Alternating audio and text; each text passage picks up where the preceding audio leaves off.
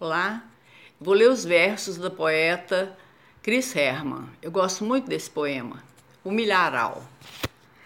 Nascida escrava, a menina semeava as estrelas.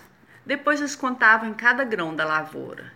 Nas horas quase vagas, dedicava-se às folhas. Lia os milharais que se espigavam infinitamente. Recontava as estrelas. Pedia bênção à lua, sacudia as asas e se aconchegava no céu. Bom dia.